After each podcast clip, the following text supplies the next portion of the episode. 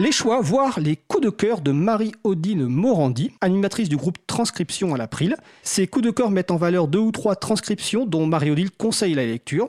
C'est la chronique, les transcriptions qui redonnent le goût de la lecture, donc de Marie-Odile Morandi. Bonjour Marie-Odile. Bonjour à tous les auditeurs, bonjour à tous. Alors, quel est le sujet dont tu souhaites nous parler dans cette chronique aujourd'hui? Un peu plus de un an après son entrée en vigueur, j'ai souhaité revenir sur le RGPD, le règlement sur la protection des données. Au printemps de l'année dernière, 2018, le sujet était d'actualité car ce règlement, dont le texte était connu depuis avril 2016, était applicable avec risque de sanction d'un montant colossal pour les entreprises à partir du 25 mai 2018. Notre groupe avait alors transcrit l'enregistrement de quatre émissions de radio sur ce sujet et cette année, dans sa chronique In Code We Trust de mai 2019, Noémie Berger a en quelque sorte fêté le premier anniversaire de l'entrée en vigueur de ce règlement. Toutes les références sont sur le site de l'April et les auditeurs peuvent s'y reporter. De nombreuses personnes s'expriment sur le sujet dans les émissions que nous avons transcrites, bien entendu des avocats experts, mais aussi l'ex-secrétaire d'État en charge du numérique Mounir Majoubi, une journaliste de la rédaction de UFC Que Choisir, un membre de la Quadrature du Net, ainsi que les participants à un décryptualité. Alors quel est l'objectif de ce règlement? Ce règlement a pour objectif de protéger les données personnelles et plus précisément selon l'un des avocats qui intervient, les données à caractère personnel.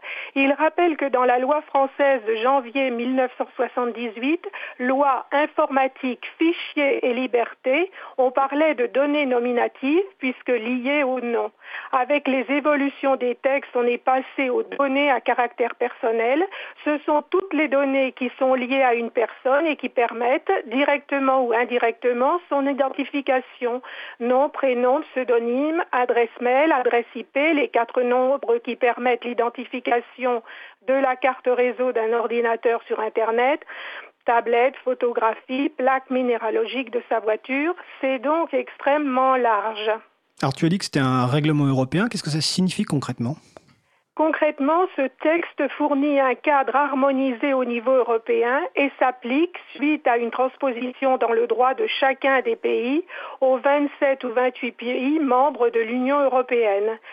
Ce texte s'applique à tous les acteurs mondiaux à partir du moment où les données qui sont traitées sont les données des Européens sur le sol européen quel que soit le lieu où les entreprises responsables du traitement se situent, mais aussi les sous-traitants de ces entreprises, ce qui provoque un efficace effet boule de neige.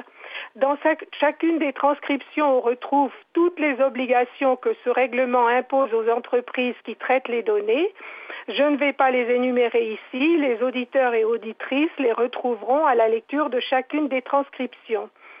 Divers intervenants sont d'accord sur le fait que ce règlement va mettre du temps à se mettre en place, mais en tout cas qu'il va changer le paysage et que c'est même hyper positif. Et qu'est-ce que cela implique côté entreprise?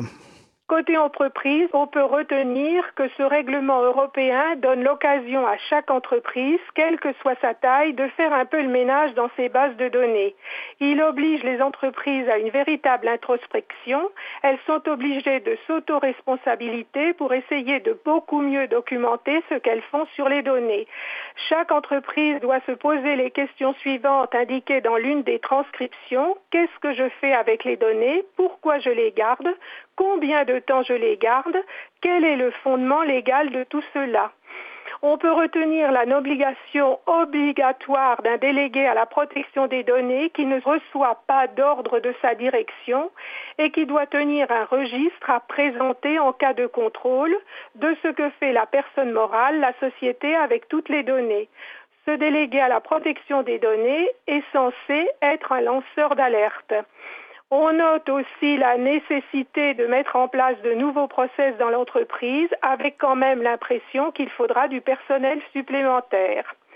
Un des avocats indique que cette mise en conformité ira de pair avec la mise en place d'une meilleure sécurité pour protéger l'entreprise contre les attaques et les risques de piratage.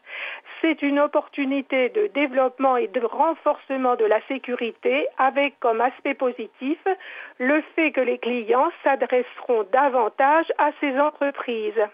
Alors, on va quand même préciser que le RGPD s'adresse pas, s'applique pas uniquement aux entreprises, mais en fait à tout le monde, toute organisation, y compris les associations et même des personnes individuelles qui gèrent des données personnelles. Alors, côté internaute, ça se passe comment? En corollaire avec les devoirs des entreprises, ce règlement implique des droits côté utilisateur, côté internaute. Les experts indiquent que les internautes vont y trouver du bon, tout en reconnaissant qu'on est quand même dans des machineries extrêmement complexes, très compliquées à décortiquer pour le commun des mortels. Cependant, cette meilleure hygiène du traitement de la donnée va entraîner un changement de paradigme qui ne peut être que rassurant au quotidien pour les consommateurs. Pour les, utilisateurs, les mesures sont assez protectrices. Cette loi demande plus de transparence et essaie d'informer l'internaute tout en le prenant par la main. Pour Mounir Majoubi, c'est un réveil de l'esprit pour tous. Il faut se rappeler que nos données personnelles sont importantes, qu'il faut les protéger les gens vont se rendre compte des risques qu'ils ont pris avant avec leurs données. On peut espérer qu'il y ait une sorte d'éducation de chaque utilisateur en vue de se responsabilité. Ce qu'on peut retenir en particulier, c'est la possibilité de faire des actions de groupe, ce qui est une avancée importante. Le représentant de la quadrature du NEL rappelle l'action qui a été lancée par son association auprès de la CNIL à l'encontre des GAFAM. Et est-ce que des conseils sont donnés aux utilisateurs et utilisatrices?